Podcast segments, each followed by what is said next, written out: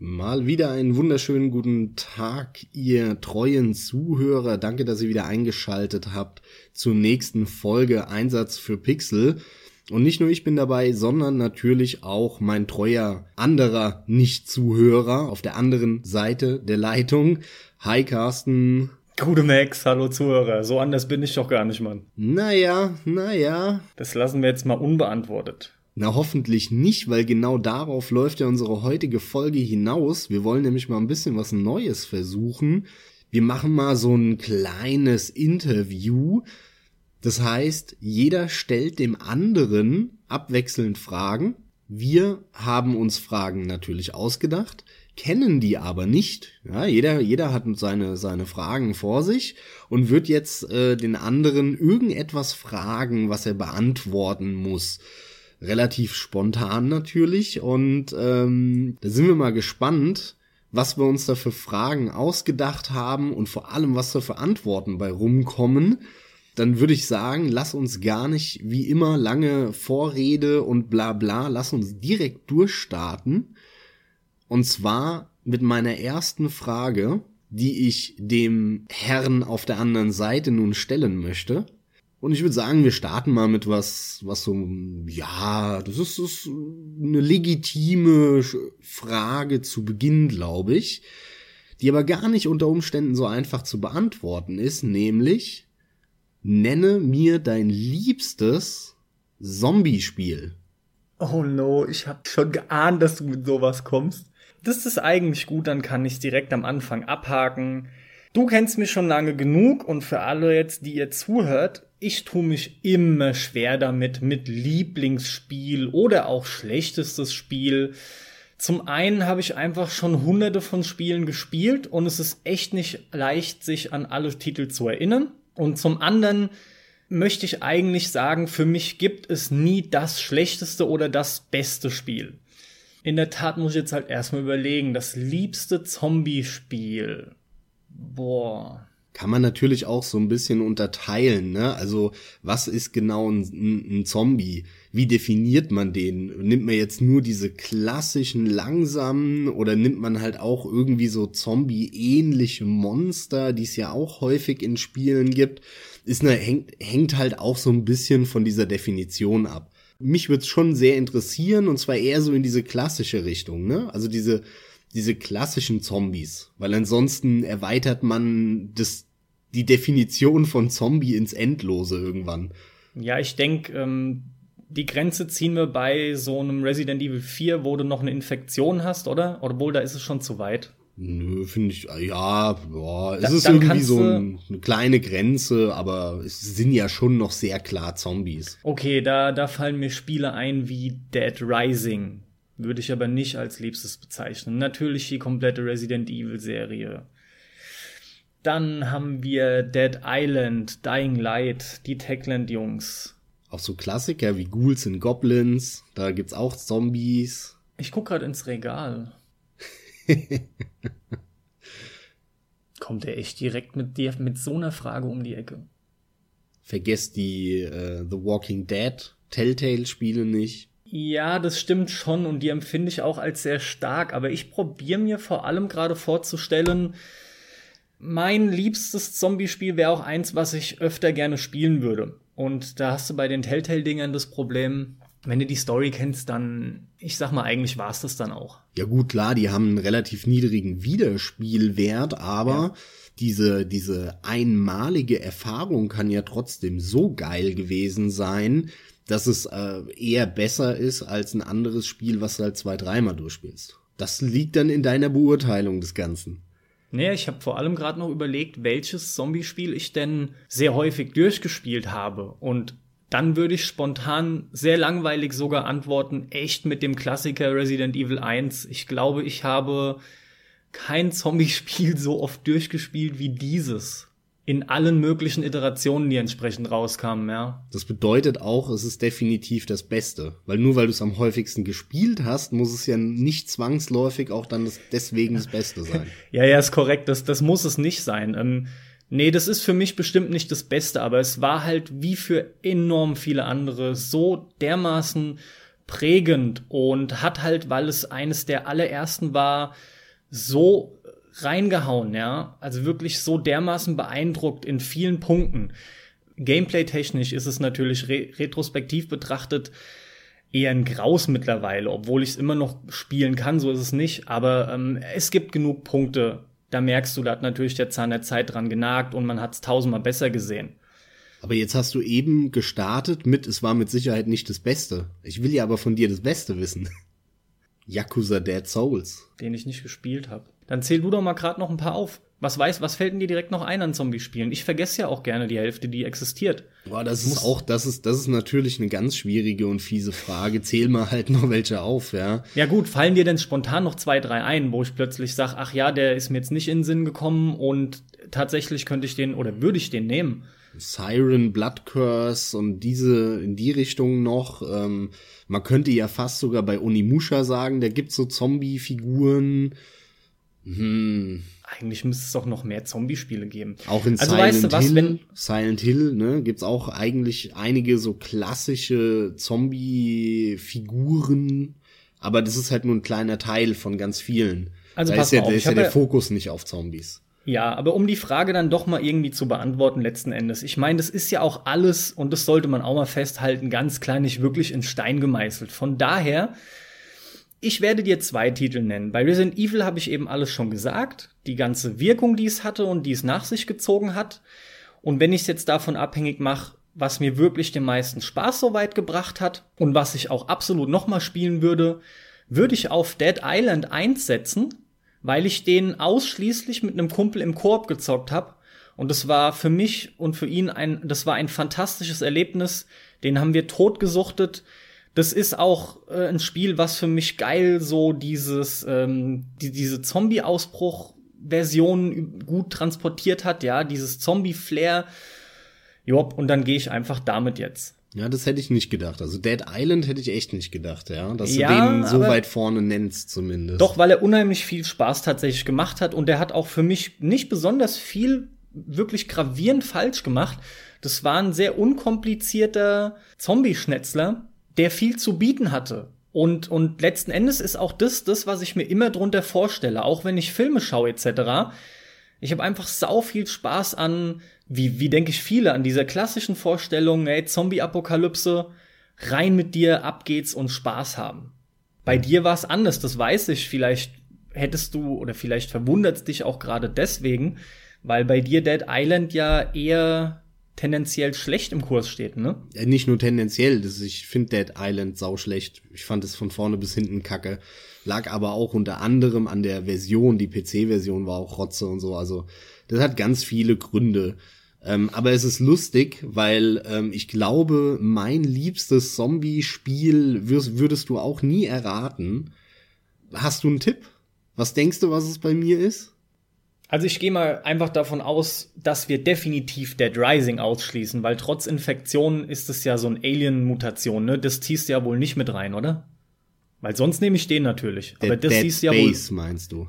Was habe ich gesagt? Dead, Dead Island. Rising. Ach, Dead Rising. Dead Island, Mann, Dead, Dead Rising, dieses Dead, Dead jenes Dead, Dead, alles. Hör mir doch auf, ey. Dead, Dead, Dead. Ehrlich. Äh, nee, da sind wir uns wohl einig, oder? Ich will's nur klarstellen. Ja, Dead, Dead Space gehört ganz klar da nicht rein. Dead Space Genau, ist für mich kein Zombie-Spiel. Ja, gut, das hätte mich jetzt auch gewundert, aber ansonsten hätte ich den genommen und äh, lässt mich dennoch leer zurück, weil, nee, keine Ahnung. Es ist das eigentliche Spiel, was du gesagt hast, äh, obwohl du dich versprochen hast. Dead Rising. Nämlich Dead Rising tatsächlich. Ja. Das ist für mich mit Abstand das beste Zombie-Spiel, was ich gespielt habe. Liegt ganz einfach daran, dass ich finde, ähm, als es rauskam, hat es ziemlich viel neu gemacht und so, wie man es noch nicht äh, vorher irgendwie ne, serviert bekommen hat. Es hat die Technik der 360 in diesem ganz frühen Status ziemlich cool benutzt. Es war also auch technisch wirklich was Sinnvolles und hat halt eben über diese hohe Prozessorleistung und den hohen Arbeitsspeicher und so, der, der dann da plötzlich zur Verfügung war, diese Massen an Zombies dargestellt.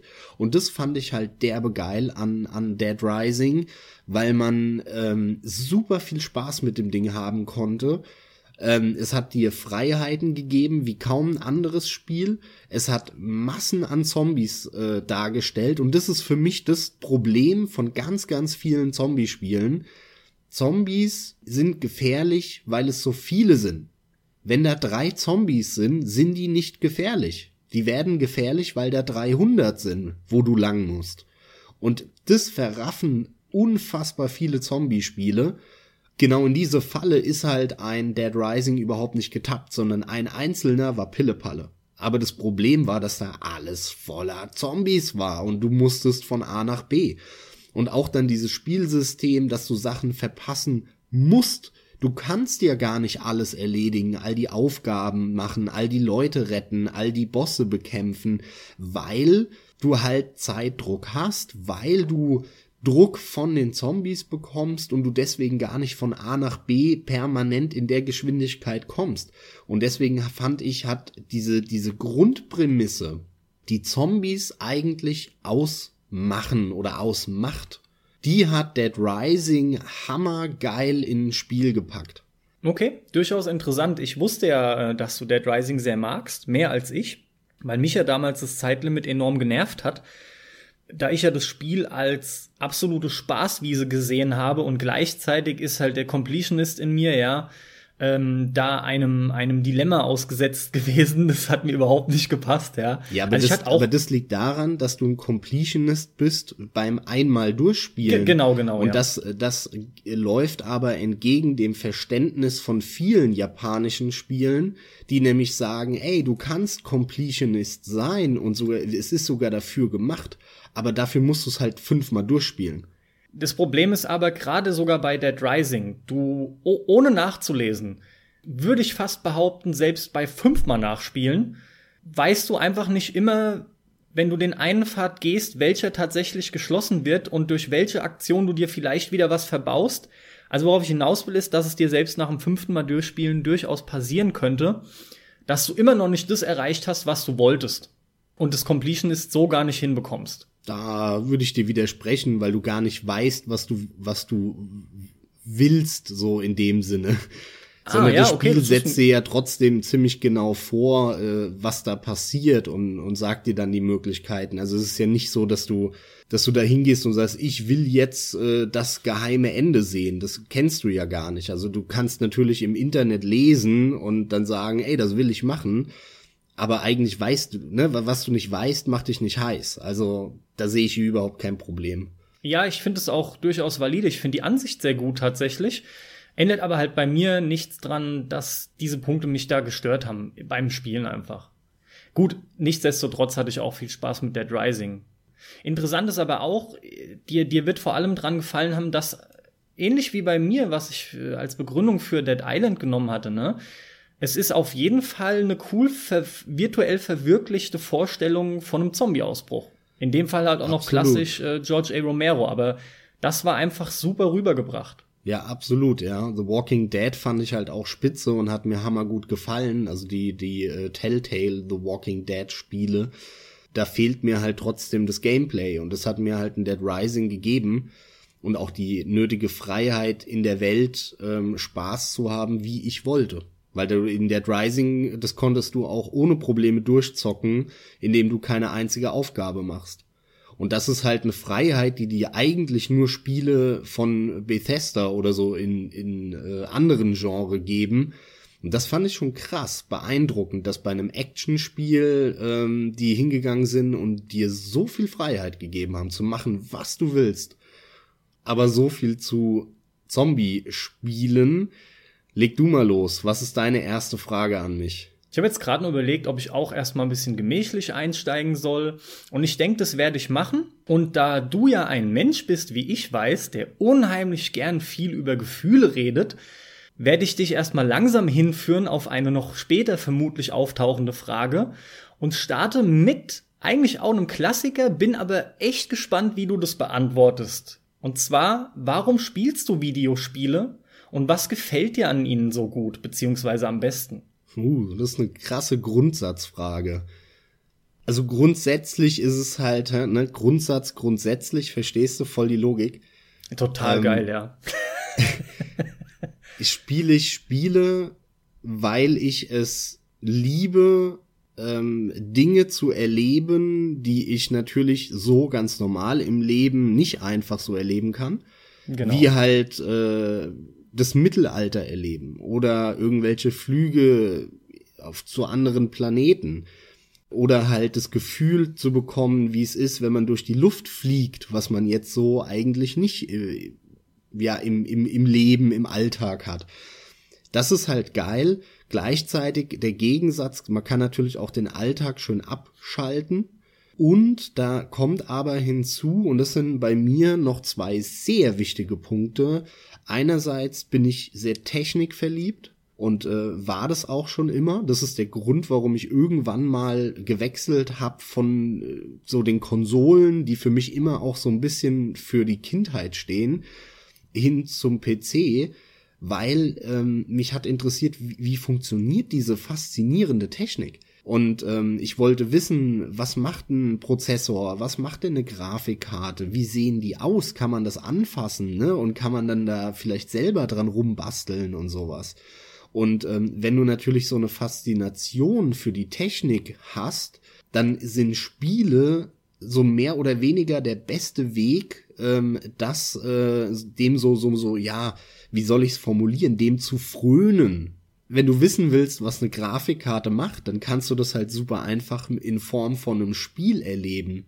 Und wenn du eine neue, viel bessere und stärkere Grafikkarte einbaust, die viel mehr Leistung hat und du willst es halt auch sehen, was die an mehr Leistung hat, dann geht es halt auch nun mal unfassbar gut über Spiele. Und das sind gleichzeitig halt nicht äh, irgendwelche plumpen Benchmarks, wo du nur Zahlen auf dem Bildschirm hast, sondern du ähm, hast halt mehr. Du hast auch wirklich dann ein Spiel, womit du Spaß haben kannst, siehst aber gleichzeitig die mehr Leistung und diese, diese größere Technik, die da auf einmal drinnen steckt das ist für mich auch noch ein ganz entscheidender Faktor, diese, diese Faszination an Technik und natürlich auch ein Stück weit an, an Informatik, an der Software, an der Programmierung, die dahinter steckt. Auch wenn ich kein Informatiker bin, ähm, hat mir das immer ein Stück weit auch viel Spaß gemacht, mich damit zu beschäftigen und ähm, habe damit ja auch in meinem Leben oft genug Kontakt gehabt. Und das ist für mich schon immer ein sehr großer Faktor neben diesem, man kann natürlich schöne Dinge erleben, die man so nicht hat, ist es aber halt vor allem diese Faszination an Technik, die das für mich so sinnbildlich darstellt. Und dann äh, gibt es noch einen dritten Punkt, der, der mir jetzt so spontan einfällt. Man muss sich mal die Definition von Spiel durchlesen. Und das ist allein schon hochinteressant. Gibt es einen langen Wikipedia-Artikel zu, weil ein Spiel definiert sich ja darüber, dass, äh, ich sag mal, irgendwelche künstlichen Regeln geschaffen werden. Das heißt, ähm, was, was viele auf einer grafischen Ebene immer wollen, dass es so realistisch wie möglich ist und es eben keine Regeln in dem Sinne gibt, die es eigentlich nicht gibt, dann ist es eigentlich streng genommen kein Spiel mehr. Natürlich, klar, Grafik ist mal dahin, ist eine Sache, aber ähm, das hat mich auch schon immer fasziniert, halt dieser Gedanke, okay, da sitzt jemand und der hat jetzt alle Freiheiten der Welt, die Realität zu beschneiden oder auch zu erweitern mit Regeln, die es in der Realität nicht gibt, um so ein geiles System zu schaffen, ähm, wo es ein Ziel gibt, wo man gegeneinander spielt, miteinander spielt und das halt nach bestimmten Regeln und nach einem Muster. Und dieses Muster zu kreieren und das sinnvoll zu machen, das schön zu designen, geile Regeln zu schaffen, die aufeinander abzustimmen, ähm, da, da, da kann man sich so kreativ und innovativ ausleben. Und das geht halt gerade bei Videospielen richtig, richtig geil und zwar viel besser, als das früher möglich war ähm, bei Spielen, bei ja in Form von Tabletop oder Brettspiele, ganz klassisch. Oder halt äh, als Kind, wo man dann halt im Sandkasten spielt, weil dort ist man ja total gebunden immer noch an die Realität, ne, an das, was in der Realität möglich ist, weil dann hast du halt einen Eimer da und einen Sandkasten und dann, ja, hm, was können wir damit machen? Und dann kannst du natürlich dir jetzt Regeln ausdenken, die es in der Wirklichkeit nicht gibt in dem Sinne. So nach dem Motto, du darfst nur zweimal mit der Schaufel in den Sand stechen. In der Realität ja. könntest du das ja so oft wie du willst machen. Ähm, aber die, man kann natürlich da eine künstliche Beschränkung reingeben oder so. Aber du bist immer noch sehr daran gebunden, was halt in der Realität machbar ist und möglich ist. Und Videospieler haben halt diesen riesen Vorteil, dass sie durch diese virtuellen Welten grenzenlose Möglichkeiten haben. Du kannst halt einfach hingehen und sagen, so, ich, ich mache jetzt ein Spiel auf dem Planeten Jupiter, ich mache ein Spiel auf einem ganz anderen Planeten, ähm, irgendwo im Weltall. Ich mache ein Spiel in Zeitepisode so und so, vor acht Millionen Jahren. Was halt alles in der Realität nicht möglich ist. Und das ist das Geile und die Faszination für mich an Videospielen sehr schön und ausufernd, aber durchaus positiv äh, gemeint beantwortet dann hänge ich mich auf jeden Fall an das meiste schon mal dran. Das Technikinteresse ist bei mir ebenfalls vorhanden, wie natürlich ganz klar das Grundsätzliche. Ne? Ich denke, in irgendeiner Art und Weise spielt jeder Videospiele, weil dort Dinge möglich sind, die in der Realität einfach nicht machbar sind. Und es ist auch einfach geil, in fremde Welten einzusteigen, etc. Ich denke, da sind wir uns schnell einig und das brauche ich aus dem Grund auch nicht nochmal weiter zu wiederholen oder auch nur näher darauf einzugehen. Ein Punkt, den ich noch ergänzen kann, zumindest bei meiner Seite, ist die emotionale Bandbreite, die dieses Medium, wie ich finde, wie kaum ein anderes mitbringt. Das ist halt reicht wirklich von Trauer über Wut bis hin zu absoluter Riesenfreude und, und schallendem Gelächter, ja.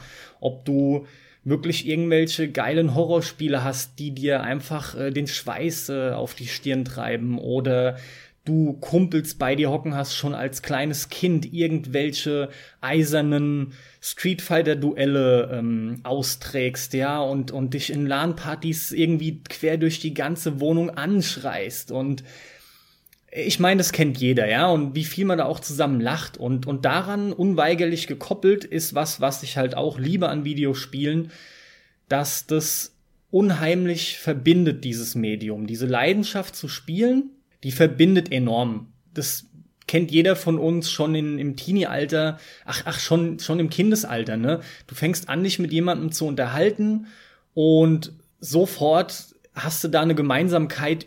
Das ist was, was mir noch zusätzlich sehr, sehr gut an Videospielen gefällt. Das äh, lass mich da ansetzen. Da fällt bitte? mir nämlich auch was ein. Ja, und, und zwar ähm, das Medium als Medium betrachtet ist Video oder ist das Videospiel auch eine hochkomplexe Angelegenheit und ich bin jetzt so darauf gekommen, auch weil du gesagt hast, diese, diese emotionale Bandbreite. Ähm, da kann man ja natürlich fragen, okay, Moment, aber hast du die nicht bei Filmen auch? Und nein, die hat, hat man bei Filmen oder bei einem Buch oder bei einem Comic in der Form, finde ich zumindest, überhaupt nicht, Eben. weil man dort keine Interaktivität hat. Ein Buch liest du einfach nur, da hast du ja noch nicht mal Bilder. Bei einem Comic kommen Bilder hinzu, da hast du Text und Bilder. So, da fehlt aber auch die Interaktivität vollkommen. Bei einem. Film hast du dann halt super, super schnelle Bilder, plus Ton, plus Musik und so weiter. Das heißt, es kommt immer mehr hinzu, aber du bist immer noch nicht aktiv. Ne? Du hast immer noch keine Interaktivität mit dem Medium. Und bei einem Spiel hast du die eben. Und äh, du hast aber auch den Ton, den du beim Buch nicht hast. Äh, die Musik, die du da nicht hast vor allem halt auch nicht diese klare Abfolge von Ereignissen wie in einem Film, wo dir ganz klar vorgesetzt wird, dann passiert das, dann passiert das, ne? So, irgendeiner schneidet das Ding und so, sondern du hast da viel mehr Freiheiten und das macht es auch zu, ich sag mal, als aus Sicht von einem, ja, vielleicht, man könnte, ich bin es nicht, aber ich, ich behaupte es jetzt mal aus Sicht von Medienwissenschaftler, macht es das zu dem interessantesten und vor allem anspruchsvollsten Medium, weil es halt diese krass vielen Möglichkeiten bietet. Und das halt gut zu machen, ist natürlich auch viel schwerer, weil um, um ein geiles Buch zu schreiben, ja, da musst du halt einfach nur gut schreiben können. Das klingt jetzt auch so. zwar erstmal runtergedumpft, aber ja, na, natürlich ist Ja, so. aber so ist es. Natürlich kann nicht jeder gut schreiben und es gibt da Leute, die das besonders gut können und so. Ohne Frage. Ich kann es zum Beispiel überhaupt nicht. Deswegen Respekt vor den Leuten, die das können. Aber du musst nur gut schreiben können. Dann kannst du schon ein gutes Buch schreiben. Um ein gutes Videospiel zu machen, bringt dir das gerade mal rein gar nichts. Weil um ein gutes Videospiel zu machen, musst du gut schreiben können, musst du gut programmieren können, musst du ein guter grafischer Designer sein, musst du ein Hammer-Ton-Designer sein und Musikkomponist. Ähm, ja, das führt ja, ja dazu. da addiert sich quasi alles auf. Genau, das klar. ist die Summe von alledem und deswegen ist es so ein bisschen die Meisterdisziplin, was die Medien angeht. Das ist, das ist mir noch wichtig da zu nennen und das macht's für mich auch umso faszinierender halt im Vergleich zu den anderen Medien, die es gibt.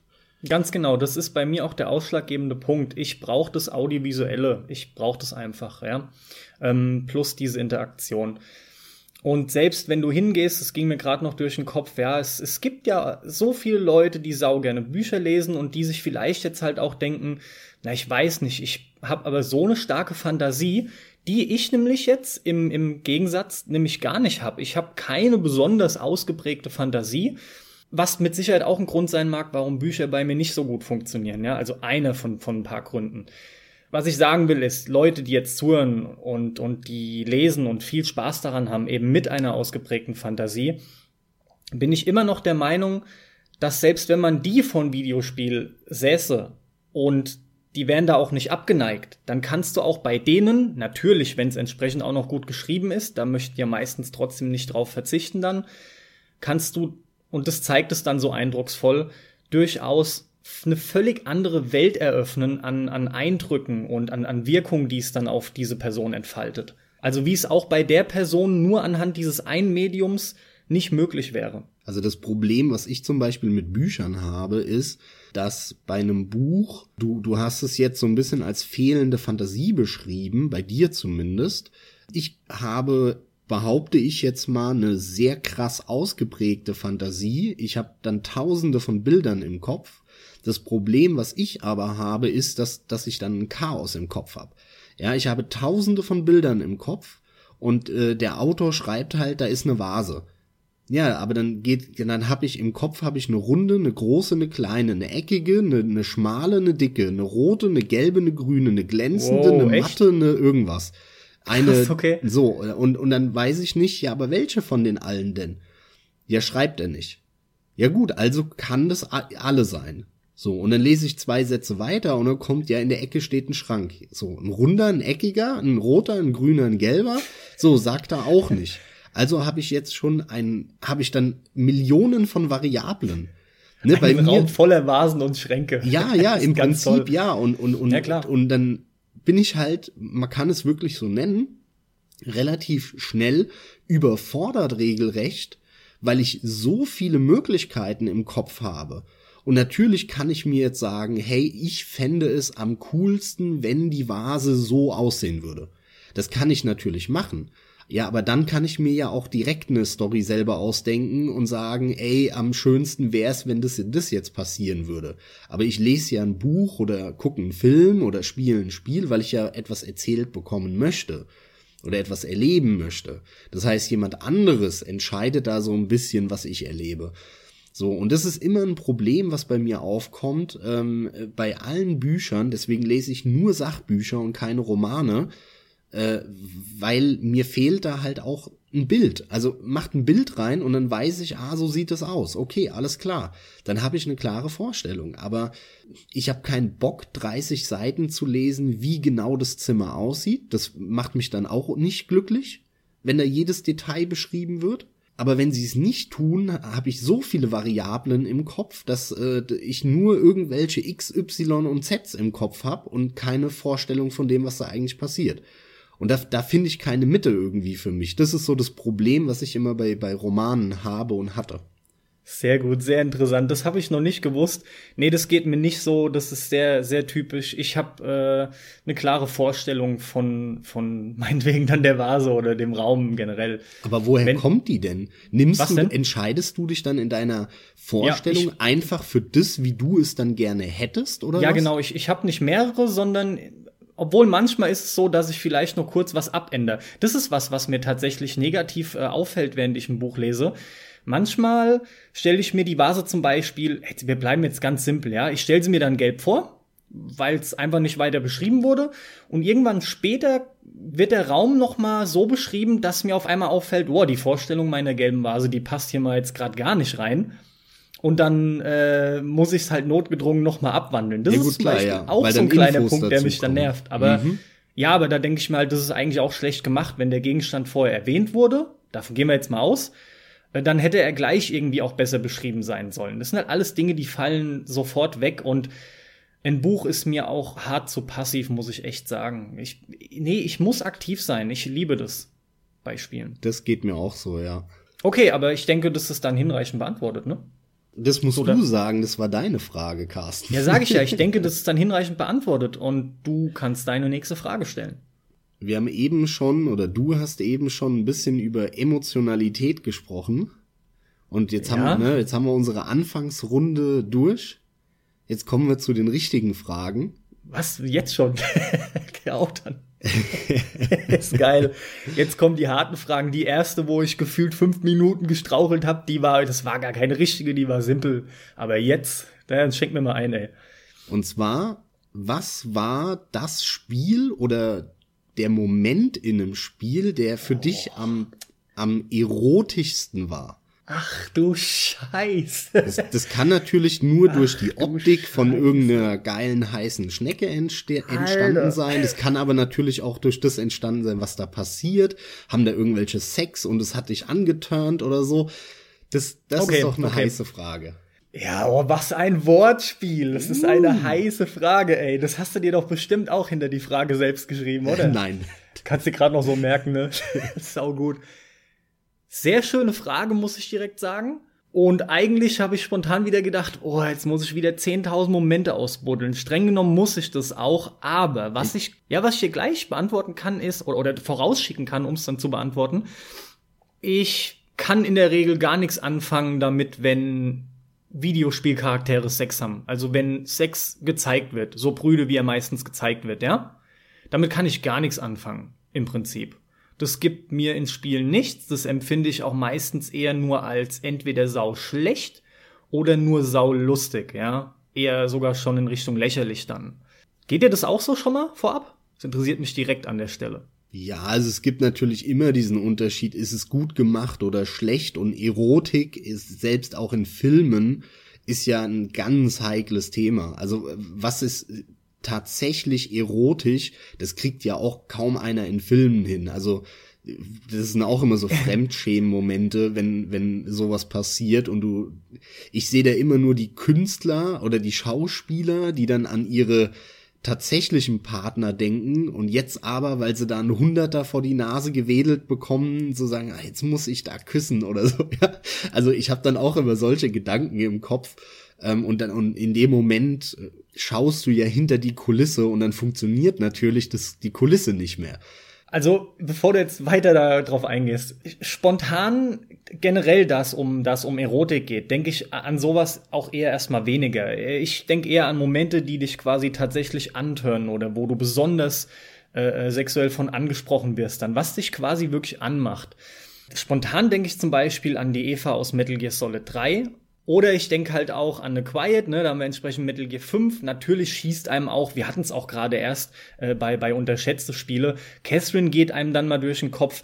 Aber das sind alles dann wiederum, das ist so eigentlich sehr plumpe in die Fresse Erotik kann man's, würde ich es persönlich schon gar nicht mehr nennen, ja. Ich versuche jetzt sehr krampfhaft schon eigentlich, mich an Momente zu erinnern, wo, wo du den typischen Reiz hast, dass das weniger mehr ist. Aber Max, was ne Frage. Was war dein erotischster Moment in dem Spiel? Ich meine, du hast dir die natürlich gleich äh, auch beantwortet, äh, als du dir die gestellt hast. Du hast dir Gedanken drüber gemacht und hast deine ja, gut, Antwort. Du kennst jetzt. ja wahrscheinlich sogar meine Antwort, oder?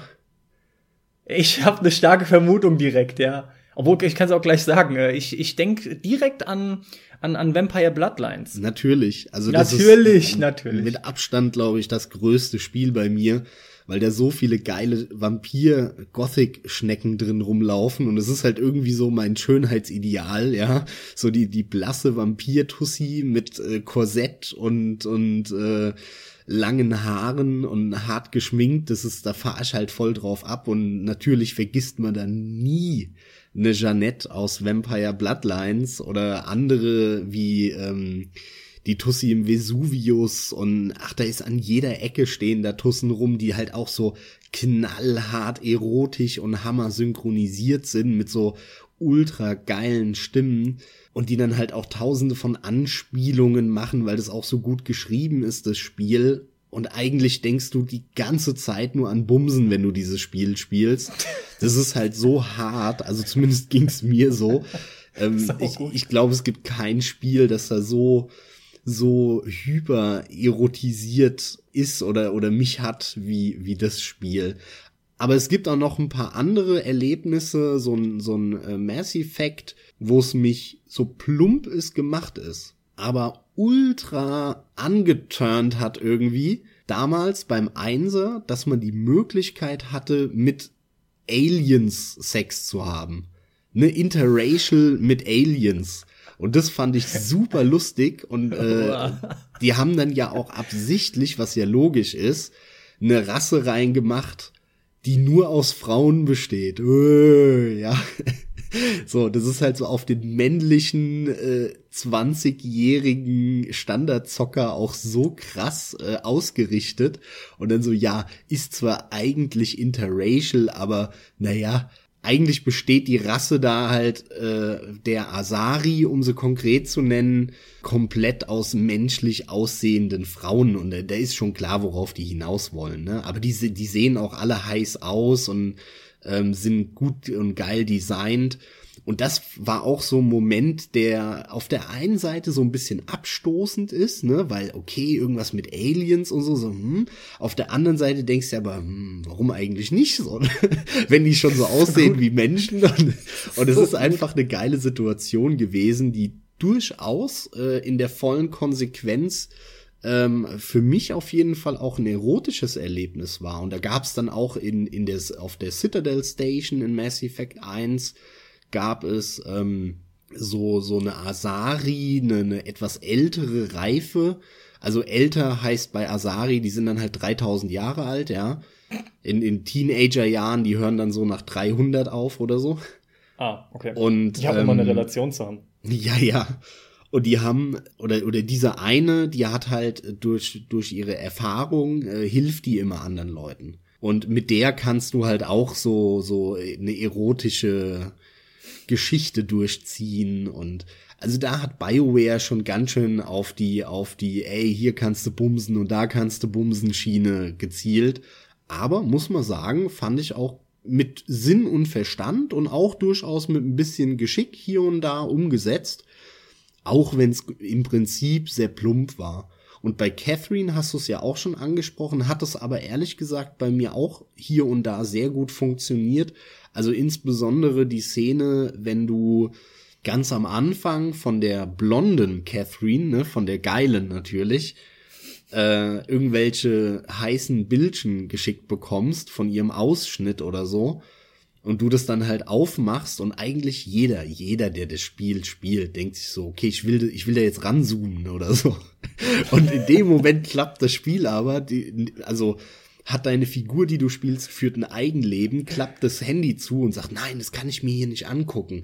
Ich muss irgendwo auf Toilette gehen und nur da geht es. Und du denkst dir so, ey, ich will das jetzt sehen. Und dann steht, stehst du natürlich auf, rennst so schnell wie möglich auf Toilette in dem Spiel, damit du dir dieses blöde Bild angucken kannst. Ja, ja. Aber das ist so intelligent eingebaut, finde ich. Klar, auch wieder ein Stück weit plump, aber intelligent und das, das war auch so ein Moment, der mir, der mir echt gut gefallen hat und dann guckst du dir das Bild an von der, von der heißen Catherine und im Hintergrund gickelt die dann da rum und hehehehe und äh, es ist super gemacht. Es ist halt vor allem geil, weil obwohl man da so viel weniger sieht, ja, und, und, und richtiger Porno und alles um die Ecke ist, ja, oder einen Klick entfernt, aber wie viel Scheiß man schon gemacht hat in Spielen, um auch nur irgendwie mal einen Einblick in irgendeine Region zu bekommen, ja. Das ist immer unglaublich, was da alles so teilweise schon gelaufen ist. Ja, jetzt Dam äh, schießt damit du mal los. ich Ne? die Frage mal irgendwie final beantworten kann. Ich kann keine klare Antwort geben aufgrund von einem Moment. Das ist bei mir einfach jetzt nicht möglich.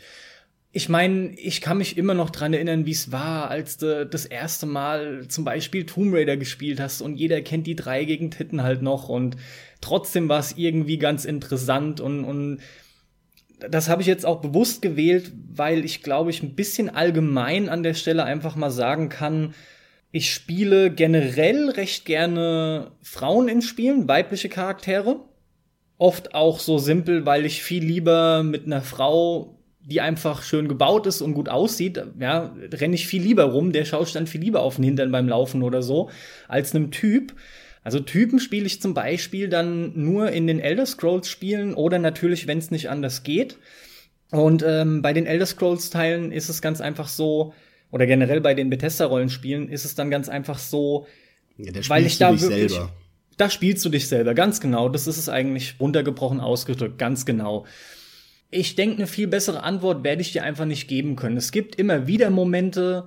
Mir fällt aber durchaus, auch während du da noch jetzt geredet hast, dabei auf, es meiste ist halt nach wie vor sehr straight auf Männer zugeschnitten, ganz klar. Und vor allem aber, weil die Frage nochmal, um es zu betonen, ja auf Erotik abzielt, das ist mir viel zu oft viel zu plump.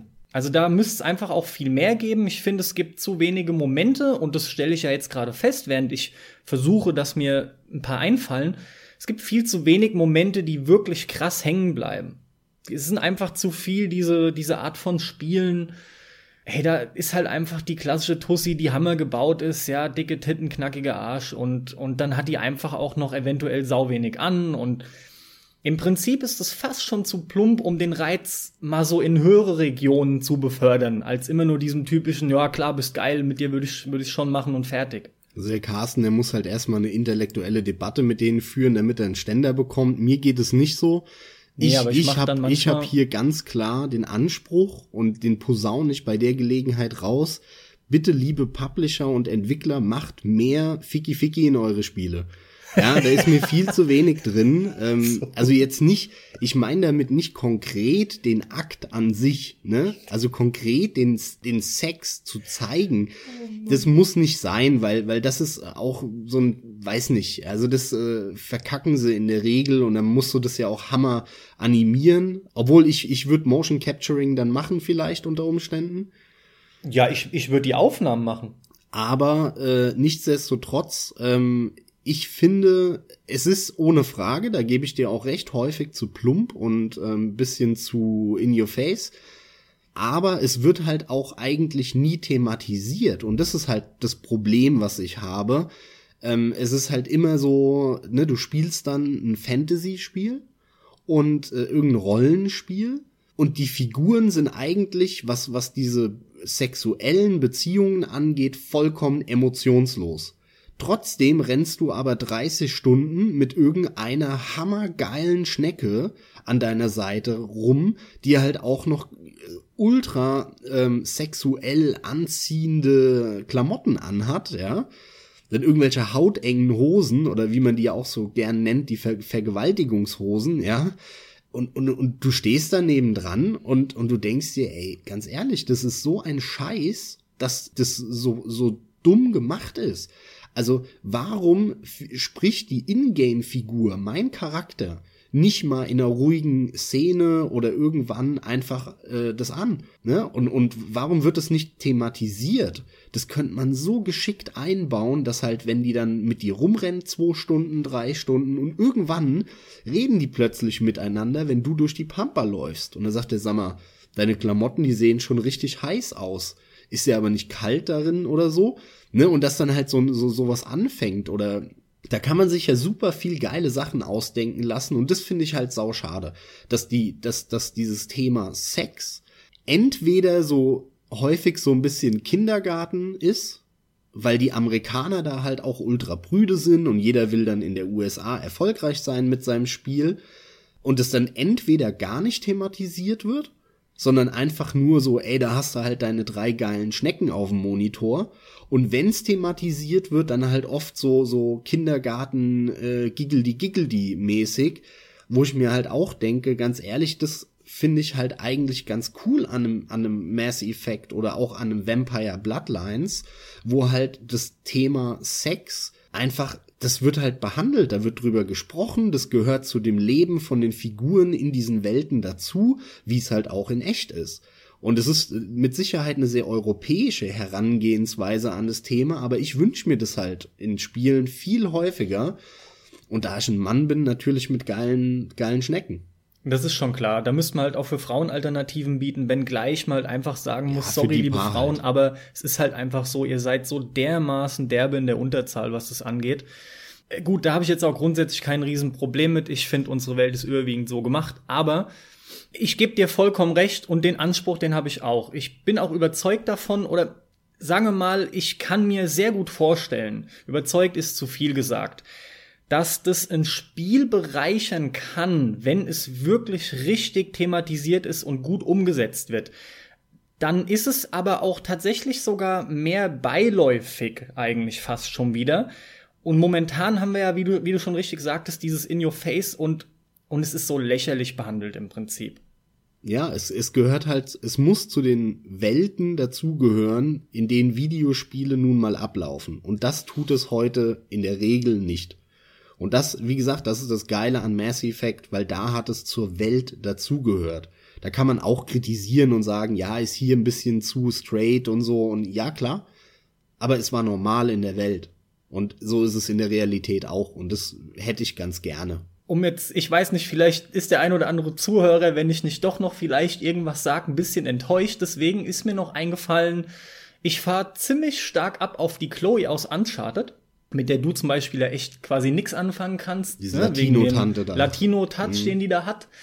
Den ich überhaupt nicht so wild finde. Ich empfinde die gar nicht so krass als, als eine Latina, aber Latino habe ich schon gesagt, oh Mann, ich empfinde die nicht so krass als Latina.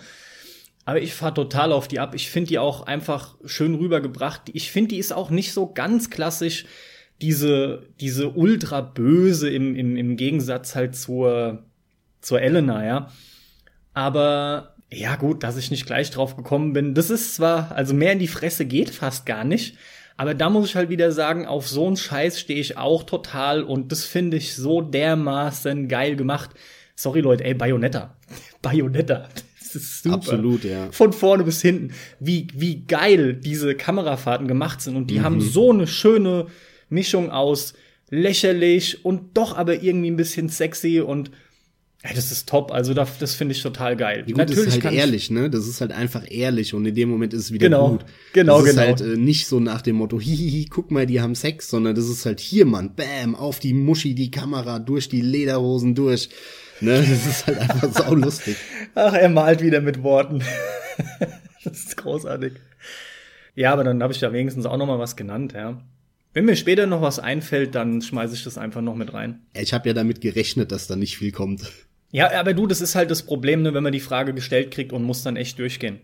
Ist echt nicht easy. Ich würde sogar behaupten, wahrscheinlich sind so kleine erotische Momente am Ende eher noch gewesen, äh, so, so ein paar Nebencharaktere auch mal in irgendwelchen Spielen. Mit Sicherheit sogar, ja. Ja, ja, natürlich. Wo es halt viel äh, subtiler rüberkam dann. Ja, Carsten, dann frag mich, frag mich. Dann nehme ich hier direkt die folgende und da bin ich jetzt auch mal gespannt. Die haben wir vielleicht ein bisschen schneller durch, aber wie viel Hardware hast du bereits aus Wut geschrottet, Max? Oh, wie viel? Oder vielleicht nicht nur Hardware, lass mal erweitern. Einfach generell im Zusammenhang mit Spielen, was hast du schon alles gefetzt? Boah. Also das allererste, was ich gefetzt habe, war mein Gameboy. Musst du so weit ausholen, ja? Ja, klar. Geil. Super, dann, dann schieß mal los. Das erste war mein Gameboy, den ich irgendwo dann äh, bei Mario Land beim letzten Endgegner auf den Boden geworfen habe und dann die Suppe aus dem Bildschirm rausgelaufen ist. Ja. Dann, jetzt muss ich mal überlegen, also beim Super Nintendo war, glaube ich, nie was. Das heißt, das nächste war beim PC. Und beim PC, boah, da muss ich jetzt mal überlegen. Also ich habe auf jeden Fall eine Tastatur kaputt gemacht. Erzähl mal ein bisschen, äh, wie auch und so. Das, das finde ich echt interessant. Also, ja, es gibt ja Unterschiede. Also, das war total unspektakulär eigentlich. Ehrlich, ehrlich gesagt, ich kann mich äh, nicht mehr an das Spiel erinnern. aber ich habe dann halt wirklich die Tastatur in der Mitte durchgebrochen. Ja, das ist ja nur so ein Plastikding und dann macht's halt Knacks und dann ist es durch. Trotzdem, ja. du, also du hast es hochgenommen und dann wirklich Ja, ganz, also ganz bewusst so richtig hart durchgebrochen. ich habe sie so auf der einen Seite hochgehoben und auf Ach der so. anderen und dann in der Mitte mit der Faust draufgeschlagen. Mhm, und dann hat's, hat, ist er halt gebrochen. ähm, Super. Hier erfahren ich, wir Sachen voneinander, die wir noch nicht wussten. ich weiß aber nicht mehr, bei welchem Spiel das war. Gut, das ist auch nicht wild, die, das gehört ja gar nicht zur Frage. Mhm. Das ist auch nicht so, nicht so wichtig. Ich glaube sogar, das war bei Extreme Biker, aber ich bin mir nicht sicher. Also Extreme war es auf jeden Fall. Das war Extreme, Alter. Das ja. ist klar, Mann. Das war so, so 97, 98, so nach, na, da hatte ich einen PC gerade erst ein, zwei Jahre. Ähm, ja, da, was habe ich noch gefetzt? Ähm, dann habe ich, also ich habe x-mal, äh, muss ich sagen, als Teenager, ne, als ich dann so 13, 14, 15 war, habe ich x-mal früher gegen meinen PC getreten und so. Okay. Also das habe ich auch häufig gemacht, wenn irgendwas ist und ich aggro war und äh, dann habe ich da immer mal wieder dagegen gekickt. Aber da ist nie was kaputt gegangen, Gott sei Dank. Die Gehäuse haben das immer gut abgedämpft. Ja, und das war's eigentlich auch schon mit PC. Ähm, mehr habe ich am PC, glaube ich, nie kaputt gemacht. Ich finde es trotzdem geil. Sorry, dass ich so lachen muss, aber gleich kommt halt von mir und ich bin halt eigentlich das Gegenteil, ja. Und dass du so viel gefetzt hast, wusste ich noch gar nicht. Und ich find's fett, wie du das gerade wieder staffelst, weil so, das war's eigentlich schon für den PC. Ja. Jetzt kommen ja die Konsolen noch und alles. Ja, genau, ja. Das ist großartig, Mann. Dann habe ich mir die PS2 geholt. Bei der PS2 hat der, der, der Mo, schöne Grüße an Mo, falls ihr das hört, der hat mir bei Soul Calibur 3, hat er mir mein eines PS2-Pad kaputt gemacht. Jetzt warst ja nicht du. Nee, das fällt mir nur da ein. Ähm, ansonsten war da aber nix. Und dann halt wieder bei der PS3, weil bei der PS3 habe ich bei Devil May Cry 4 2008 oder wann das war, da habe ich mein Pad äh, gegen die Wand geschmissen und ist kaputt gegangen. Ja, das, das Loch in der Wand. Genau, wo, wo seitdem so eine kleine Delle in der Wand ist. Super. Dann habe ich ein Ganz, zweites. ganz kurz noch, gell, der Mo, noch mal hier an der Stelle. Der hat ja auch schon ein PlayStation 1 Pad. Auch wenn es einen Moment älter war, aber das hat er ja schon beim Spielen auch in zwei gebrochen. Mhm. Beim normalen Halten plötzlich so und die Wut aufgebaut und dann rausgelassen zwischen den Knacks. Händen. In der Mitte sauber durchgebrochen. Aber wenn man Mo kennt, der Klotz, ey, dann äh, der bricht auch einen neuen DualShock 4 wahrscheinlich problemlos durch. Ja, und dann, dann habe ich ein zweites PlayStation 3 Pad kaputt gemacht. Und zwar war das bei The Force Unleashed für die PS3. Passt auch wieder so gut vom Namen her, Mann. Ich finde es fantastisch gerade, ey. Ich könnte mich hier nur wegschmeißen, ey. Max the Force Unleashed. Und ab geht's. Das Oh mein Gott, ja, stimmt, ey, geil. Das ist fantastisch, Mann. Ach Gott, ey. Sorry, Alter, das geht gerade gar nicht. Super. Das war die Zeit, wo ich auf Trophies aus war. Und ähm, da habe ich halt dann auch immer versucht, alle Spiele auf Hard durchzuspielen. Und äh, Devil May Cry habe ich halt auch auf ganz hart durchgezockt. So ist dann das Pad da an die Wand geflogen. Und bei The Force Unleashed war es genau das gleiche. Und da bin ich halt auch, da war so eine verfickte Kackstelle. Und zwar die, wo du, ähm, da gab's doch auch den Trailer, wo du so einen kompletten äh, Sternenzerstörer mit der Macht runterziehst. Ach so, ja klar, die kennt ja, glaube ich, jeder, der von dem Spiel was mitbekommen Genau. hat. Das war ja so eine typische äh, Stelle zu Demonstrationszwecken. Genau, Auch. und das haben sie ja in den Trailer auch gepackt. Und äh, diese Stelle auf ganz schwer hat mich aus irgendeinem Grund, ich weiß nicht mehr was, aber du musstest so ultra präzise sein vom Timing oder so. Ah, okay. Ich wollte gerade fragen, was war denn daran dann schwerer? Ja, Weil das hat mich, das hat mich halt verrückt gemacht. Und in, in der Zeit, wo du das runtergezogen hast und dann kam irgendwas angeflogen, das musstest du dann äh, kaputt äh, schießen. Und in der Zeit hat es sich dann aber wieder weitergedreht und ist wieder zurück. Und das war so ein Endlos-Ding. Und irgendwann ist die Zeit abgelaufen und dann hieß es ja, nee, muss nochmal versuchen. Und das hat mich so abgefuckt, dass ich da dann das PlayStation äh, Pad äh, irgendwie so quasi wie mein Gameboy äh, vor, vorne auf den Boden geschmissen hab. Und dabei ist es auch kaputt gegangen. Und dann habe ich ein drittes PlayStation 3 Pad kaputt gemacht. Ja. Äh, bei lustigerweise bei Uncharted 2. Als ich Uncharted 2 auf ähm, auch auf der Trophy Welle auf ganz schwer durchzocken wollte und irgendwo da in den letzten ein, zwei Leveln war so eine Stelle, wo ich dann halt zehnmal hintereinander draufgegangen bin, weil ich meine, Uncharted ist auf schwer auch echt nicht ohne. Ja, Mann. Und da gibt's genug stimmt. Stellen, wo du dann x-mal drauf gehst und da war halt irgendwie so eine Stelle und das hat mich dann auch aggro gemacht. Übrigens, nur mal schnell eingeworfen, ich spiele aktuell äh, den zweiten von der Collection, ne? Und den habe ich direkt auf Hard wieder begonnen ich, ich meine, es geht noch eins höher, aber ey, das, das haut schon wieder rein. Und mir fällt auch diesmal ganz klar auf, es gibt einige Stellen, ganz im Ernst, es gibt einige Stellen, die gehen eigentlich ein bisschen in, in, ins Unfaire schon rein, würde ich fast behaupten. Zumindest sind sie sehr schlecht balanciert, ja. Das muss ich gerade mal loswerden an der Stelle. Also das kann wirklich mhm. auf so jeden Fall für Frust ja. sorgen. Aus genau den Gründen kann, kann ich voll nachvollziehen. Gut, zwingt dich natürlich keiner auf hart zu spielen oder auf Nö, macht ganz hart, aber ich wollte halt die Trophy damals haben und alles und ähm, irgendwie war ich dann eh gereizt an dem Tag und dann bumm war das dritte Pad kaputt. Also äh, ne Bottom Line drei PS3 Pads habe ich zerstört äh, ich habe eine Tastatur kaputt gemacht und mein Gameboy. Es hält sich in Grenzen. Das, die, die Erzählungen waren jetzt trotzdem super. Ja, dann zu mir. Und bei mir ist es tatsächlich so, ich habe jetzt die ganze Zeit nochmal drüber nachgedacht, aber an so Dinge erinnert man sich eigentlich gut. Ich behaupte, ich habe noch keine Hardware kaputt gemacht. Ich habe die Angewohnheit, weil ich werde auch ultra wütend bei einigen Spielen und vor allem, als ich noch deutlich jünger war, ja, so auch im Teenie-Alter, bei den ganzen Street Fighter Kloppereien. Da wurde ich wahnsinnig, ja, und dann beißt halt Zähne aufeinander. Und ich war jemand, der zum Beispiel dann immer in die Couch haut, weil ich eben nichts anderes kaputt machen will. Und es langt zum Abreagieren, ja, so Sandsackmäßig halt eben.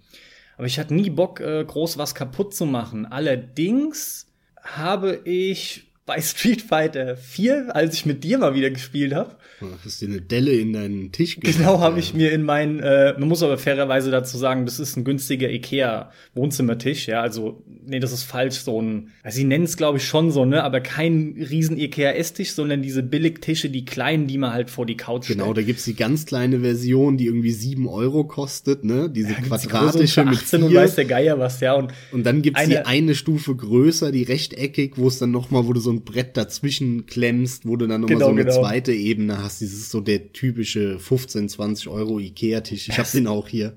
Gibt jetzt noch mal eine Nummer größer, aber es ist auch völlig egal. Auf jeden Fall habe ich dann wirklich das Pad genommen in die eine Hand und habe auf den Tisch eingehämmert zwei, dreimal. Oder nee, einmal fest war es sogar nur. Und dann dachte ich mir in dem Moment schon, ach du Scheiße, was machst du hier? Du haust wirklich aktiv dein Pad irgendwo drauf. Na gut, wird schon nichts passiert sein.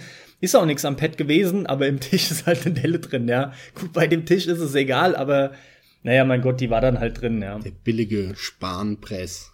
Ganz genau, den haust du ja auch äh, aus Wut mal durchaus mit der Faust durch, ja. Ich habe tatsächlich aktiv einfach da noch nichts wirklich kaputt gemacht. Sehr langweilig vielleicht, aber ich würde mich halt auch zu sehr ärgern, wenn sowas kaputt geht. Ich finde es dämlich und ich werde halt auch nie vergessen, was du jetzt beim Gameboy sehr äh, unter den Tisch hast fallen lassen, wie du mir halt erzähltest. Daraufhin musste ich eigentlich damals so lachen bei der Story, ja, so typisch als, als kleiner, kleiner Hopser, du hast deinen Gameboy auf den Boden geschmissen aus Wut und dann auf einmal schlägt das natürlich um, wenn du die Suppe aus dem Display rauslaufen siehst. Und in dem Alter und dann bist du erstmal eher am Heulen, weil du realisierst, ach scheiße, jetzt ist das Ding kaputt und jetzt habe ich ihn halt nicht mehr, hoffentlich kriege ich einen neuen und weiß der Geier was. Das kann ich mir halt super vorstellen, ja. Ja, ja, ich habe danach dann, das, da war ich äh, sieben, acht. Ja. Und danach habe ich ja direkt angefangen zu heulen, ja. Also bin dann raus bei uns, du kennst ja unser altes Haus noch und da dann auf die Treppe und hab da auf der Treppe gehockt und geheult, weil ich war alleine zu Hause, meine Eltern waren nicht da.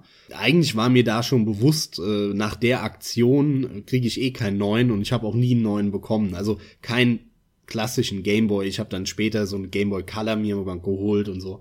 Aber einen klassischen Gameboy, den habe ich dann erstmal zwei Jahre oder drei Jahre nicht gehabt und auch bewusst natürlich von meinen Eltern, weil die gesagt haben, ja, bist selbst dran schuld, du Depp. Woran ich mich lebhaft erinnere, sind etliche Aktionen von anderen Leuten, ne, von damals so Kumpels aus der Kinder- und Jugendzeit, gerade wirklich halt, ich habe es jetzt schon so oft gesagt, aber ich habe halt wie ein wahnsinniger Street Fighter 2 damals gespielt und ey, was Leute da ihren Kram durch die Gegend gefeuert haben oder angefangen haben zu schreien. Und ich bin einer von den Leuten, die, ähm, ich fange dann sofort an zu lachen, ja. Erst recht diese Situation. Du haust einem anderen permanent auf die Fresse in dem Spiel. Du, du bist nur am Gewinnen und und dann fängt er an, sauer zu werden und dann fängst du erst recht mehr an zu lachen und es geht als weiter und dann ist es so ein Endloskreislauf, weil der natürlich wieder wütender wird dadurch, dass du den klar. quasi auch noch auslachst und dann kennt geht jeder. es aber als weiter. Ich krieg da, ja klar kennt das jeder, aber ich krieg dann dann auch kein Halten mehr und ey, wie oft habe ich schon gedacht, gleich habe ich das Pad oder so echt mal in der Fresse, ja. Alles gut gegangen, alles gut gegangen.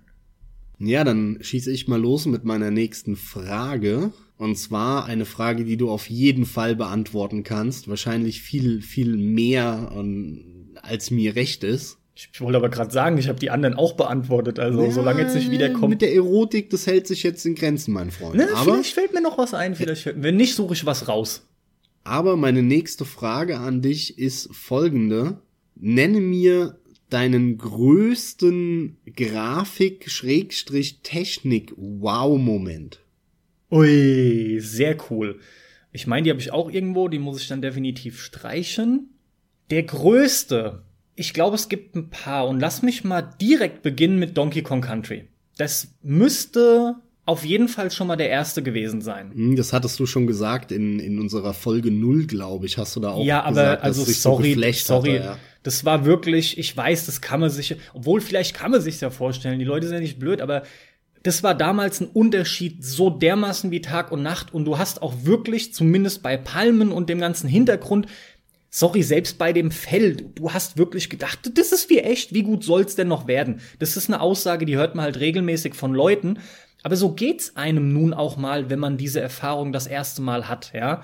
Und so ging's mir damals bei einem äh, Mario zum Beispiel auf dem NES eben absolut nicht, verstehst du? Oder bei den ersten Spielen, die ich gesehen habe. Die waren einfach da, die waren sehr rudimentär.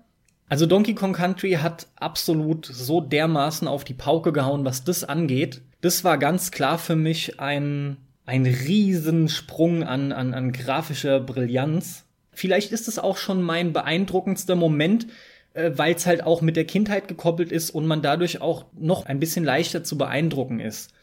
Es gab natürlich noch weitere Titel, ja. Also mir ist auch die Kinnlade runtergefallen, zuletzt bei einem Witcher 3. Ganz klar, ja. Aber das war kein so ein krasser Sprung wie, wie Donkey Kong Country. Gut, vergiss nicht den auch schon in einem anderen Cast erwähnten Moment, wo wir den HD auf äh, normal Switch-Knopf an der Xbox Ja, der Moment war geil, weil es auf Konsole war. Aber also klar, wahrscheinlich stempelt mich jeder halt so hardcore als Konsolero ab und alles, aber vergesst nie, Leute, dass ich auch damals, ich habe mit dem PC im Prinzip auch gestartet und trotzdem ist es so, Max, ich kannte die Auflösung. Es war halt nur für Konsole der Wow und gleichzeitig auf, du hattest ja zuerst eine riesen äh, HD-Klotze. Es war halt für Konsole in der Größe, war das ein Wow-Moment. Aber das zählt jetzt für mich da gar nicht so dazu, weil das war nur die Auflösung. Und ich weiß noch, das war bei Dead or Alive 4 halt, ne? Übrigens äh, habe ich die Tage erst wieder ein bisschen Videomaterial von gesehen. Und zwar bei GameSack, bei, bei einer Folge von, ich glaube, es waren es Launch-Titel, ich bin mir gar nicht mehr genau sicher.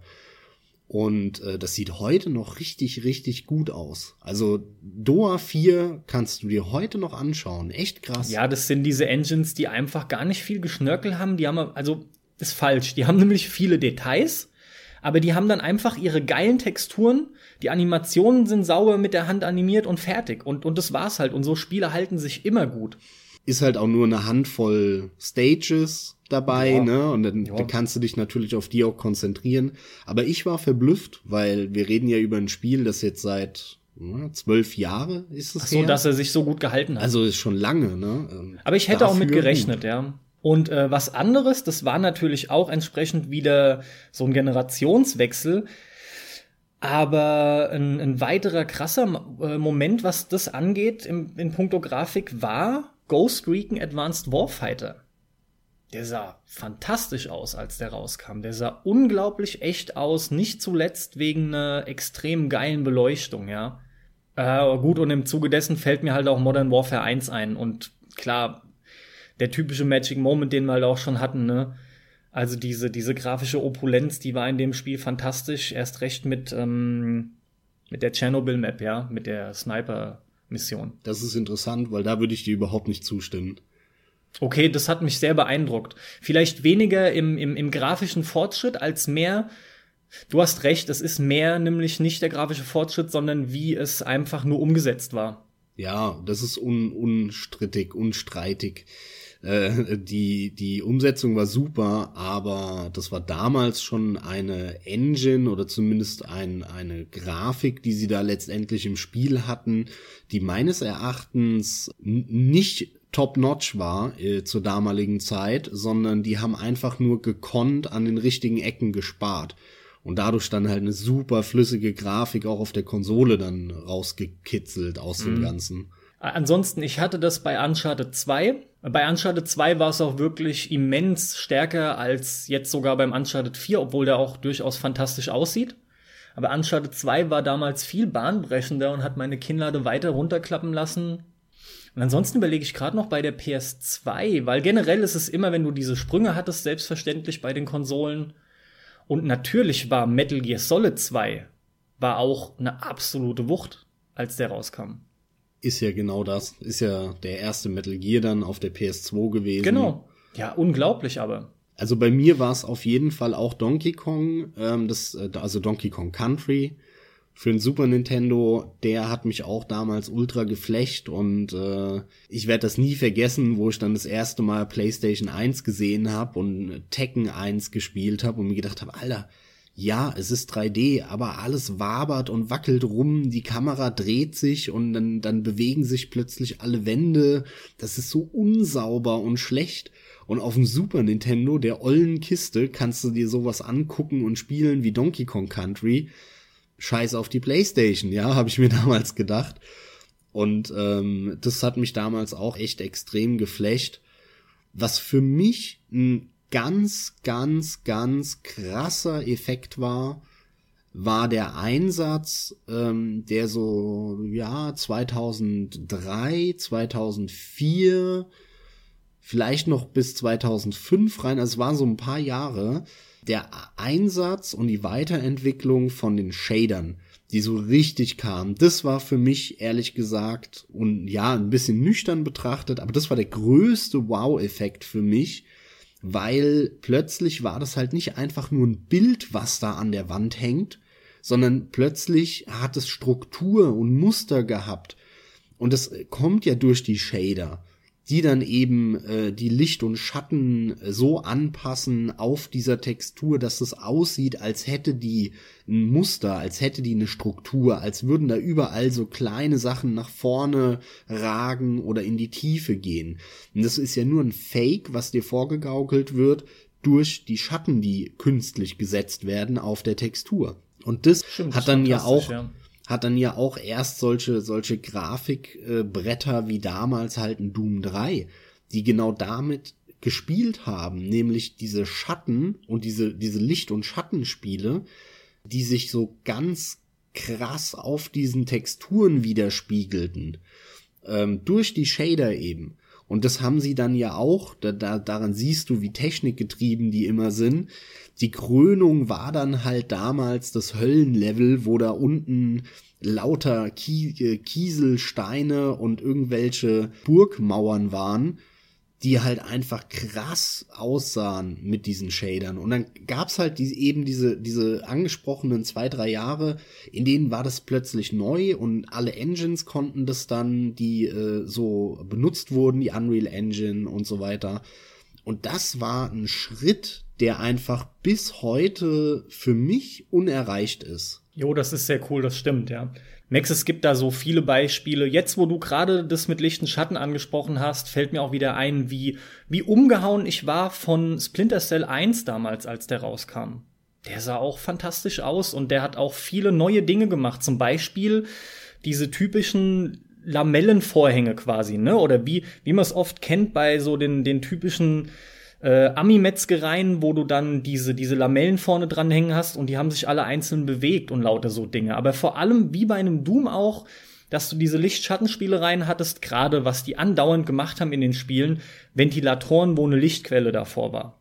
Also es gibt da einfach unzählige Beispiele im Prinzip. Ähm, persönlich bleibe ich trotzdem bei Donkey Kong Country, da bis jetzt von den Dingen, die ich genannt habe, die mir eingefallen sind, das hat mich so umgehauen, wie das aussah. Um das jetzt nochmal für mich abschließend wirklich zu beantworten. Ja, Max, dann würde ich sagen, mache ich auf jeden Fall auch noch eine und dann haben wir beide drei Fragen. Sehr, sehr gerne. Wahnsinn. Ich, äh, wieder einmal ist es so, es ist wieder viel ausufernder geworden, als ich gedacht hätte. Ich habe so viele Fragen und wir haben so wenig Zeit. Okay, und die letzte Frage, die ich dir stellen will, einfach weil es jetzt auch noch mal super passt und es interessiert mich noch mal im Anhang sehr gut an deine Shader etc. Was hat sich denn deiner Meinung nach am wenigsten in Spielen weiterentwickelt? Oder anders ausgedrückt, wo siehst du einfach noch sehr viel Potenzial, was in Spielen weiterent sich weiterentwickeln muss? Wow. Na cool, ne? Das ist schwierig zu beantworten. Möchtest das du nachdenken und ich, und ich schicke meine Antwort schon mal voraus? Nee, ich möchte Möchtest beim Überlegen möchte ich sprechen. Also, das Problem ist ja immer, dass am Anfang, wenn man anfängt zu spielen, alles neu ist, weil man natürlich kein, keine, keine Erfahrungswerte hat. Und ähm, irgendwann hat man die und hat die aufgebaut und dann merkt man, wie krass gleich eigentlich alles ist.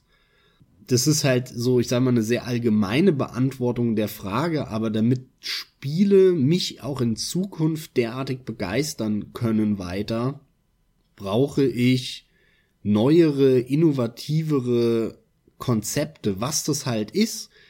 Naja, wenn ich das genau wüsste, dann ja, würde ich anfangen, Spiele zu machen und äh, ja, hoffentlich damit äh, Geld verdienen. Ich will halt einfach nicht wie zum zehnten Mal ähm, Call of Duty spielen, zum fünfzigsten Mal Battlefield, zum achtzigsten Mal Final Fantasy. Äh, also das kann ja so heißen, aber das soll halt ein anderes Spiel sein oder sich anders spielen. Und, und das ist halt das größte Problem der letzten Jahre, dass einfach nur noch diese Franchises da sind. Das, darüber haben wir aber schon häufig gesprochen. Ja, ist wirklich keine, keine einfache Frage.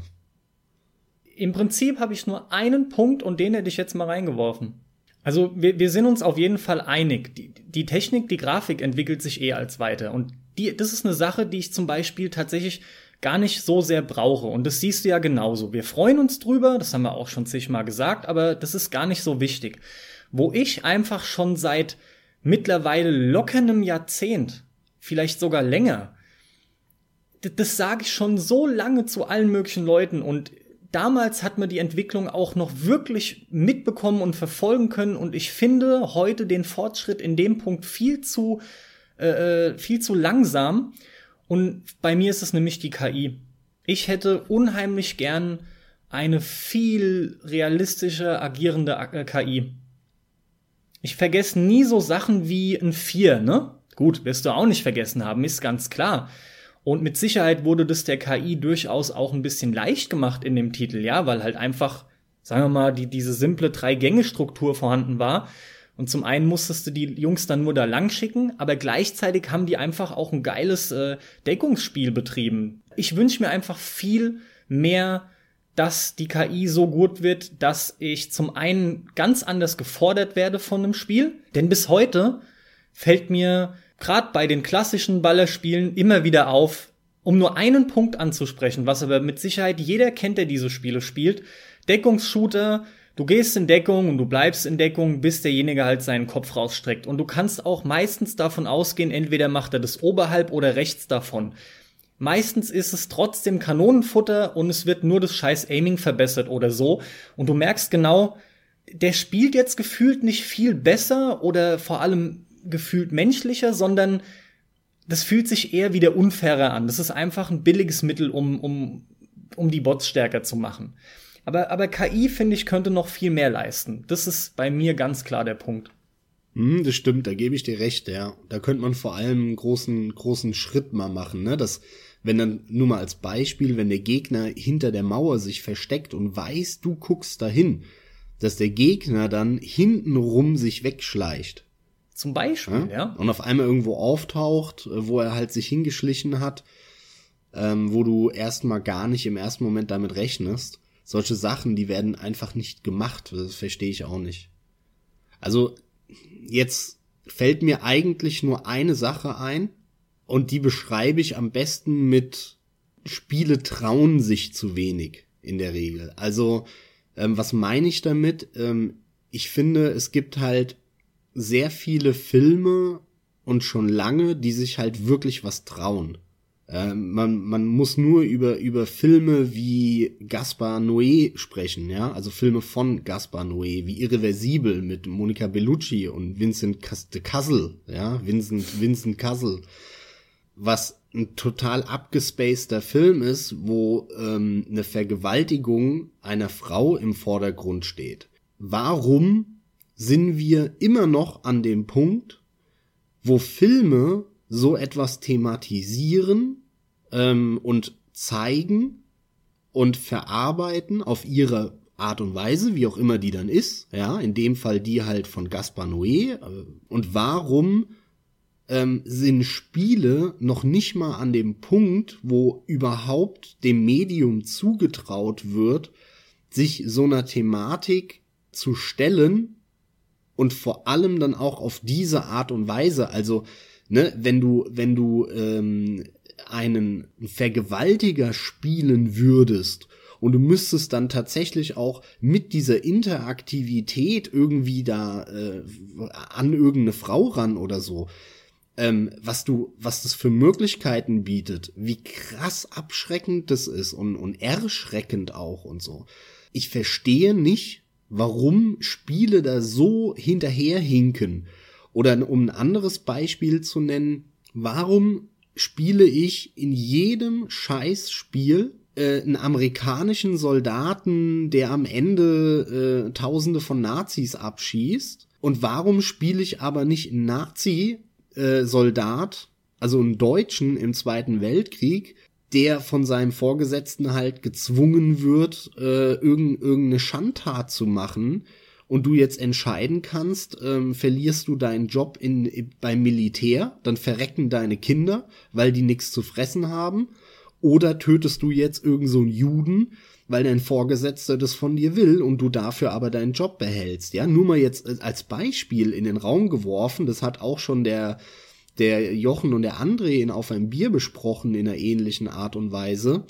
Ähm, ich verstehe nicht, warum diese ernsten Thematiken, die alles andere als einfach sind, die sind kompliziert, die sind schwer, da muss man sich überlegen, wie geht man daran.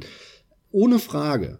Aber warum gibt es das noch nicht mal in Ansätzen bei Spielen? Warum muss ich immer wieder den Billo-Helden spielen, den, den Yuppie, äh, der, der, warum kriege ich immer wieder eine klassische Dramaturgie vorgesetzt? ich kann es nicht mehr sehen. Ich kann es einfach nicht sehen, irgendwie diesen Standardhelden, der am Anfang nichts kann, dann lernt er vieles, irgendwo auf dem Höhepunkt passiert dann ne, nach zwei Drittel irgendwas äh, ganz äh, Wichtiges und Großes und äh, plötzlich ist er doch nicht so stark, wie er denkt und kurz vorm Verzweifeln der Held und dann kommt das Finale, ähm, wo er dann doch wieder seine Kraft gewinnt oder irgendwas und äh, der, ein finales Duell kommt und dann ist alles vorbei. Warum bricht man da nicht aus? Warum dreht man das zum Beispiel nicht mal um? Ne? Da sind wir auch wieder bei Gaspar Noé. Warum macht der so grandios krasse Filme? Äh, weil der auf diese Standardmuster einfach scheißt und sagt, wie kann ich was anders machen? Ich drehe die Dramaturgie um, ich erzähle meinen Film von, vor, von hinten nach vorne und zeige gleichzeitig auch noch äh, eine Vergewaltigungsszene, wo den Leuten der Atem wegbleibt. Ja, also widme mich einer Thematik, die unglaublich schwierig ist. Und um die mehr in den Fokus zu rücken, gehe ich da auch noch unkonventionell ran. Ja, also das ist ein Film, der, der nur vor Innovation strotzt sozusagen, indem er ein bisschen plakativ das Gegenteil macht von, von vielem, was andere machen. Und das wünsche ich mir halt, dass Spiele es schaffen, diese ganzen Konventionen halt fallen zu lassen und mir nicht den, den Helden davor setzen. Das brauche ich nicht. Das will ich nicht mehr sehen. Und gleichzeitig halt sich Themen widmen, die auch mal schwierig sind. Und ähm, da gibt's ja so ein paar Ansätze, Papa, Papa und Jo. Oder ähm, wie heißt dieses Spiel, was jetzt rausgekommen ist mit mit diesem äh, mit der Krebserkrankung? Äh, Dead Dragon Cancer. Ja, ganz genau. Das sind ja so Beispiele oder oder This War of Mine, die so ein bisschen in die Richtung gehen und diese Entwicklung kommt aber viel zu spät. Und ich hätte die gerne schon viel krasser. Und das ist, sind ja jetzt auch nur Beispiele von sehr ernsten Thematiken. Das gleiche gilt ja auch für, für Humor oder für Unterhaltung. Also auch da ist mir das alles viel zu lulli und zu Larifari. Ähm, da, da, da steckt so viel Potenzial in dem Medium und das wird null benutzt. Das stört mich ein bisschen. Ja, ist auch ein sehr schöner Punkt, den ich natürlich nachvollziehen kann, der auch das ein oder andere Mal schon irgendwie Erwähnung bei uns fand. Dennoch mal kurz angesprochen, ohne ins Detail zu gehen. Mit Sicherheit ist die von uns am Anfang erwähnte Interaktionsmöglichkeit, die du halt bei Spielen hast, ein riesen, eine riesen Hürde, die es da zu nehmen gilt, ja. Gleichzeitig ist das ja aber auch der Grund, warum man in diesem Medium wie in keinem andere diese Dinge halt eben extrem rüberbringen könnte. Ich habe aber trotzdem leider das Gefühl, und bei dir hat sich das jetzt aber auch so ein bisschen, zumindest hat man das so durchhören können oder raushören können, oft verknüpft man das aber dann eben mit so drastischen Beispielen, mit so Negativdingen, ja. Vergewaltigung, Nazispielen, äh, Kriegs, Kriegssachen mit Kindern oder weiß der Geier was. Ja gut, weil das halt gute das, Beispiele sind. Das sind ne? gute also Beispiele, das sind halt aber für mich ist Punkte, die das sehr einfach und simpel klar machen, was man will. Ich gebe dir vor allem viel mehr Recht auch in den schönen Themen, weil ich behaupte, auch so viele Leute wollen vor allem nicht sowas Negatives oft unbedingt spielen. Absolut. Ja. Auch, auch, ja, wenn sowas geil gemacht ist und enorm zum Nachdenken anregt, super. Aber aber das ist auch mit ein Grund, warum das bestimmt nicht so den Riesenerfolg auch haben würde und warum natürlich deswegen auch wieder sich Leute weniger drauf einlassen, sowas überhaupt in der Drastik oder in der Drastizität heißt es, glaube ich, äh, auch dann wirklich an den Mann bringen zu wollen. Aber, ja, aber, du aber hast als Beispiel hast du ja bei einem Heavy Rain den Anfang, wo du, wo die Familie happy ist und ähm, du dann draußen im Garten mit den Kindern spielst. Das ist ja geil, wo du dann mit deinem Sohn irgendwie Ritterkampf nachspielst mit irgendwelchen Plastik- oder Pappschwertern und du dann ja wirklich vor der Wahl bist, okay, machst du diesen Quicktime-Event jetzt ernsthaft, wie du es sonst bei allen Spielen machst, dann gewinnst du gegen deinen Sohn. Willst du das überhaupt? Willst du nicht in Realität würdest du darüber nachdenken, deinen Sohn gewinnen zu lassen? Genau. Im Spiel neigst du dazu, das aber nicht zu machen. So, und das ist, sind so Grenzen, die man da antasten kann, ne, auf eine sehr simple Art und Weise. Und es ist was sehr Fröhliches eigentlich, ne, nämlich dem Umgang mit Kindern und so. Ähm, und deswegen fand ich die Szene da auch sehr geil, äh, weil man ja eigentlich dann sagt, ey, nee, du, mir ist das Gewinnen eigentlich gar nicht so wichtig. Scheiß auf den Quicktime-Event. Ich lasse ihn einfach laufen, ja, dann freut mhm. sich der Kleine jetzt oder sowas. Ja, ja, in kurzen Momenten mhm. bricht man da aus den üblichen Konventionen aus und das ist auch gut und äh, ich wollte eigentlich nur den Humor von dir auch noch angesprochen haben. Ganz klar, das ist auch ein Feld, was komplett unterrepräsentiert ist. Ja, das war früher überrepräsentiert, auf eher auf eine schlechte Art und Weise und mittlerweile gibt's keine lustigen Spiele mehr, ne? Also das ist oder fast nicht, das ist total schade. Aber ich stimme dir ansonsten vollkommen dennoch natürlich zu, ja, auch abseits von den Schockmomenten, an die man halt oft zuerst denkt. Ja, da müssen Spiele hinkommen. Das hat sich ehrlich gesagt fast nicht weiterentwickelt. Wenn dir vorstellst, dass wir 1980 bei Mario waren und bei äh, so Spielen wie Tetris und dann kam irgendwann äh, meinen Wegen ähm, eine, ein, ein Tamagotchi, was vielleicht mal kurz, äh, kurz in, in, äh, in, in die richtige Richtung ging und aber irgendwie sind wir da stehen geblieben seit 20 Jahren. Konkretisier das mal. Was meinst du mit einem Tamagotchi ging in die richtige Richtung? Naja, ein Tamagotchi war ja mal die Möglichkeit in, in, in äh, Spieleform äh, irgendwie so, so ein Kind nachzumachen. Warum denn nicht? Ist doch eine coole Art und Weise. von der Grundidee finde ich das ziemlich geil. Das ist ja auch was, was nicht, nicht schlimm ist, ja, wie jetzt irgendwie diese ganze Nazi-Thematik oder, oder Vergewaltigungen oder so, sondern äh, auch was Positives eher und das halt spielerisch äh, den Leuten schmackhaft zu machen und spaßig äh, zu vermitteln.